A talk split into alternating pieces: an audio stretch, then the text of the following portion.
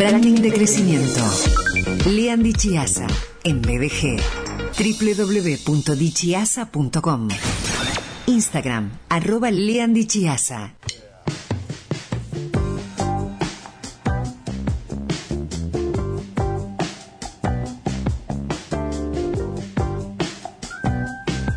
Lo prometido se cumple en BDG. Él es diseñador gráfico, es docente, especialista en branding y diseño de identidad. Tiene vocación de superhéroe.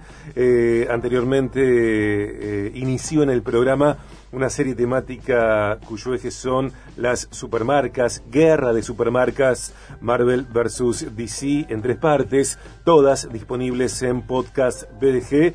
Eh, anteriormente habló acerca de DC, los planes futuros y las franquicias clave. Eh, trae esta serie al programa eh, de la mano de otro superhéroe, hijo de héroe. Bueno, está también el hijo de él. Me refiero y les doy la bienvenida a ambos, Lean Dichiasa y Juan Dichiasa. Bienvenidos a Ciudad Gótica. Muy buenas tardes. ¿Cómo va? Todo bien. Bueno, ¿ya arreglaron contrato entre ustedes? Juan, ¿firmaste? Cambio de chocolate a helado. ok. Viene el verano. Viene no hay el verano. firma todavía, pero estamos tratando de poner cada cosa en su lugar porque que Claro. un poco se Claro. toman, viste, muchas atribuciones. Claro, bueno, eh, viene el verano, algún viaje tal vez, eh, papi sigo, pero bueno, tenemos que hablar de, de, de otros, eh, otras eh, recompensas. Sí, no, no subamos tanto la. No, Ah, no, bueno. tratemos de. Aparte hay que demostrar acá primero. escuchame. Exactamente. ¿Cuánto hace que vengo yo acá? Columna, columna, columna. ¿Viste? No, pero aparte, eh, eh, es como a veces, no me quiero ir del tema porque vamos a, ocuparnos de- del tema de hoy. Eh, un locutor puede grabar un aviso comercial en cinco minutos, si querés. Ahora, ¿qué te lleva a grabar un aviso comercial o un, un texto eh, a grabar eh, con la autoridad que se supone un locutor profesional tiene o tenemos? ¿tá? Hay todo un rodaje ahí. Sí, claro. ¿Viste? Sí, y acá sí. pasa lo mismo. Sí, seguro, seguro. Igual, bueno, hoy hoy charlábamos y eh, un poco repasábamos los, repasábamos el, el tema, los puntos claves del- de, los, de los temas que estábamos charlando. Porque a veces, bueno, también una charla hay que convertirla en algo para después que sea parecido a una columna o tengamos un hilo conductor de temas. Y, mm, y bueno, y hay que buscar información Sí, también, sí, porque uno, claro. obviamente, a veces uno en un, en, un, en un bar se puede poner a hablar de algo y dice, bueno, esto no me acuerdo muy bien cómo es, pero cuando lo prepara para un programa, tiene que, bueno, los datos tienen que ser concretos y... Y, y en un formato como el de Viaje de Gracia, que no es, a, a diferencia de otros programas, donde la gente se sienta y habla y habla y habla, acá los tiempos son más bien acotados y en ese tiempo hay que aprovecharlo como para plasmar eh, la médula al menos de cada Sí. tema, ¿no? De cada decir algo útil, algo que, se impo- algo que sea, eh, no sé, útil, aplicable, eficiente, qué sé yo, ¿viste? No sale la, la obsesión, pero está bueno. Tal cual. Lean, aprovechemos el tiempo, si te parece, si les parece. Lecciones de las supermarcas es eh, la temática que cierra, o la cápsula, o la columna que cierra la serie de supermarcas. Y hay siete ítems. eh, vamos a ver si llegamos con los siete hoy. La idea es que sí. Eh, primer ítem, storytelling. Dale, sí, a ver, un poco la idea, bueno, viste, se fue haciendo largo porque en realidad el tema está súper interesante, Sí. hemos empezado a hablar de, de Marvel y, y de DC, la guerra de las supermarcas y las cosas que, qué qué- qué interesante y qué bueno que estaba, a mí por lo menos me parece genial cuando se puede tomar así algo tan conocido, pero por otro lado que no sé si mucha gente no lo, o gente que tiene empresas o emprendedores, por ahí no lo habían pensado como, mirá como, eh, como que en definitiva son marcas eh, son activos, tangibles o intangibles, que pelean por su lugar en el mercado, el posicionamiento. Y mm, ya la semana pasada yo te, decía, bueno, eh, porque de, acá que hay cosas que podemos tomar y que uno puede aprender, aunque eh, en otra escala menor o en otro rubro distinto. Y el storytelling es, eh, justamente de eso estábamos charlando y hemos hecho una lista de, de temas los cuales podíamos tomar como distintivos de, de Marvel o DC, quizás un poco más de Marvel, que es el que viene como ganando la carrera, pero es en general de estas super, super marcas, super empresas, ¿no? El storytelling e- es uno, el storytelling que, que es, el storytelling es el arte de contar una historia, o sea, es la metodología. Eh, es como decir, a la hora de aplicar o de hablar de marcas, es la narrativa, ¿sí? Eso es el storytelling, es una, es una técnica eh, es, es, el, es el contar una historia con un objetivo, con, con, con posicionar, lo- se utiliza para posicionar un producto, para, este, para hacer mm, para hacer branding.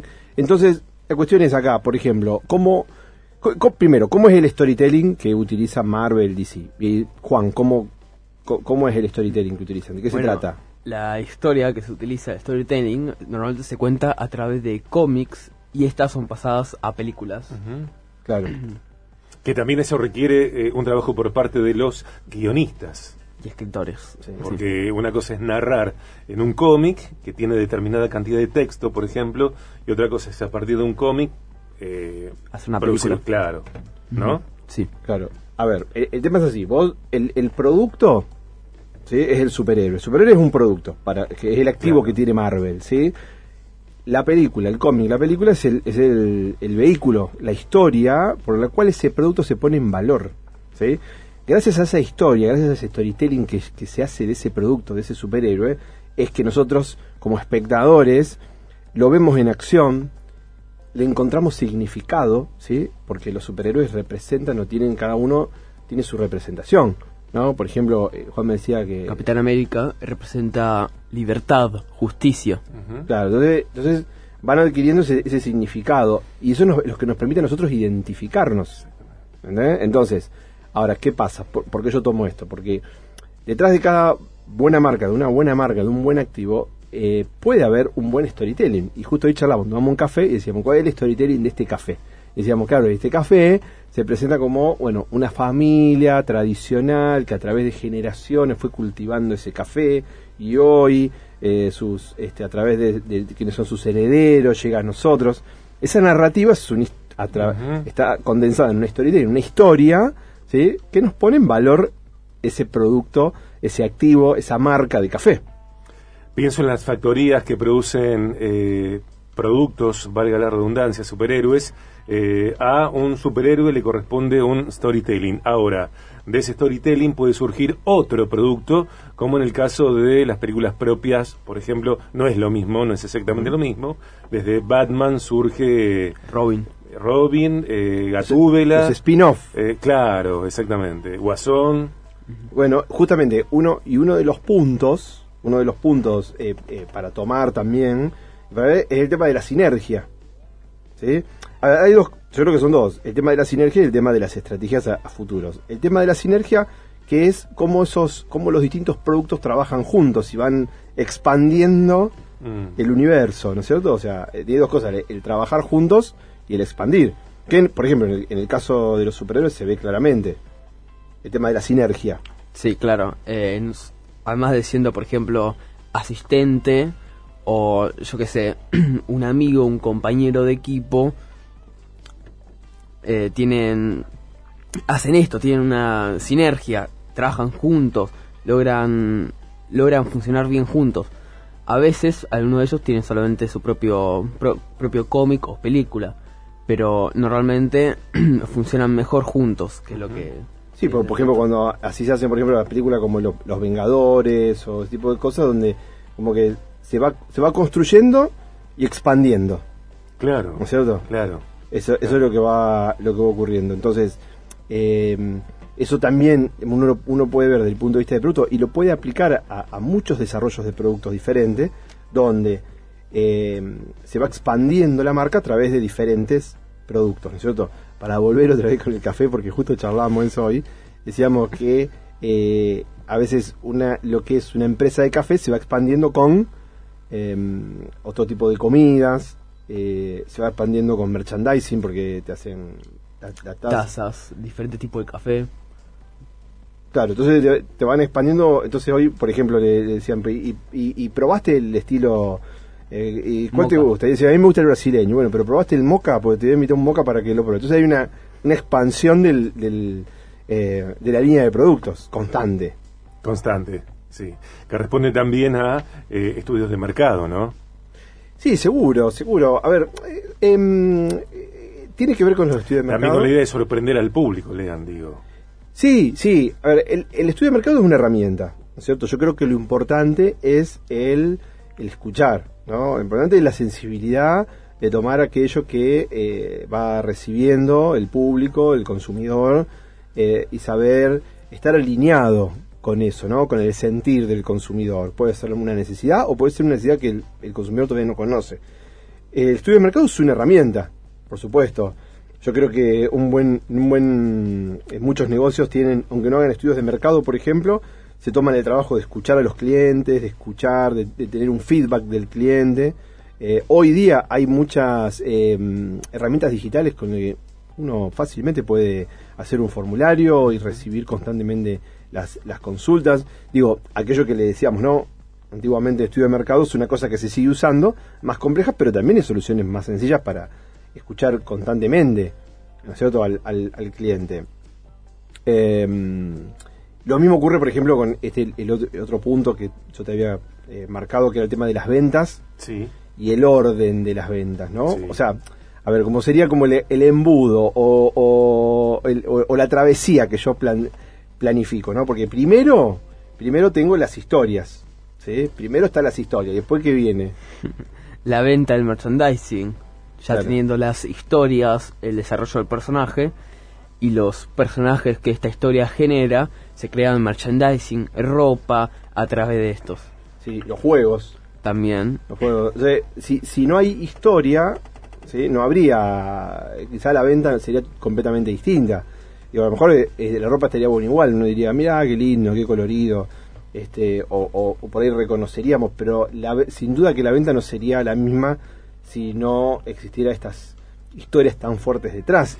Eh, no sé si hay otros, pienso en el caso de Disney, que generó hasta un parque temático que tiene versiones en el mundo, a partir de Sí, sus claro. productos y sus storytelling. Bueno, son las experiencias, ¿no? Claro. O sea, digo, eh, decíamos, los merchandising, juego, las experiencias que hablábamos también en una, una más atrás, los, los parques son una pata eh, importantísima, ¿no? Que al punto que uno, eh, para los que no están familiarizados, piensa en un parque temático y piensa, bueno, que es una montaña rusa o, o a lo mejor lo- la máxima común que están los muñecos por ahí, pero las atracciones son impresionantes. Hoy, por ejemplo, eh, hay unas atracciones de, de Star Wars donde vos te, te, sos como un Jedi y Haces tu propio sable de luz. haces Claro. tu propio sable de luz. eh, La idea es eh, que, me parece, ¿no? que los usuarios, eh, los pasajeros, los clientes, experimenten las sensaciones del personaje que ven en pantalla.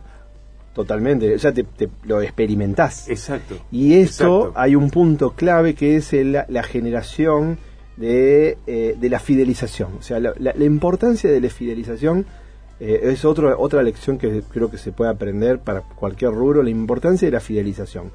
En este tipo de cosas, bueno, obviamente, estamos hablando de creadores de contenido, entonces eso les permite hacer todo este tipo de cosas.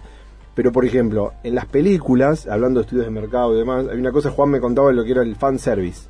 Que el fanservice es la creación de contenido a partir de los de los clientes. Por ejemplo, es, esto dicen eh, queremos un cómic sobre este nuevo personaje y al ver el interés crean eso. A eso se refiere con el fanservice. Claro, como por ejemplo, hoy eh, hablamos, porque vos te gustaba, Sergio había dicho que le El gustaba. Batman. ¿Qué Batman le gustaba? El, de- el, del El de la- original. el- sí, el caballero. eh, ¿Vos decís la peli? Sí, y te gustaban las películas de Tim Burton. Sí, claro. La primera, ¿no? Con Sí. el Batman de Keaton. ¿Y Claro. qué hicieron en la película de Flash? Bueno, y Metieron la, y la de- película de Flash, en la película de Flash le pusieron, por ejemplo, ahora le pusieron el Batman que aparece, el Batman de Keaton, justamente, ¿por qué? Porque es un Batman muy querido por nuestra generación. Digo, la generación, ¿no? Más Me gusta la oscuridad, lo complejo que tiene, también lo recupera Christopher Nolan en otro sentido, pero digo, no son películas eh, pop, son películas complejas, profundas, eh, Más de- oscuras. más oscuras, exactamente, con una complejidad psicológica por parte de este hombre que es Bruce Wayne, debatiéndose entre eh, varias eh, sensaciones y pensamientos que lo tensan, ¿no? Sí, sí, sí. Bueno, eh, eh, Batman tiene eso. Eh, Batman es el eh, Batman es inigualable, creo yo. Sí. ¿No? Inigualable por por todo su este, toda esta cosa de este excéntrico, aparte porque es millonario, que es fundamental para hacer todas estas cosas, me parece. Este, pero creo que sí. Es un huérfano también. Es un huérfano también, un huérfano, tiene una, una mansión, un mayordomo.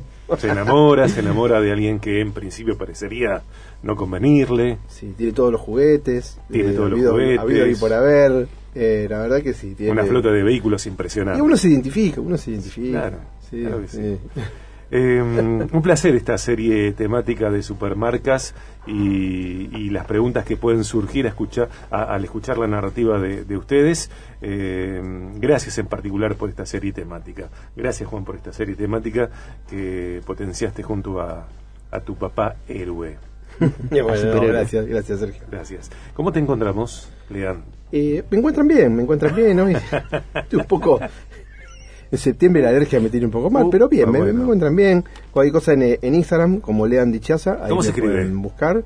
D-I-C-H-I-A-Z-Z, a Dichaza con dos Z. Ok, y latina. Me, me mandan, sí, latina. Y latina. Eh, Lean Dichiasa, Juan Dichiasa presentando en el programa esta serie temática sobre supermarcas que eh, está disponible en podcast BDG, en Spotify y tantas otras plataformas. 30 minutos, 31 después de las 2 pm, llegan las noticias a 89.5.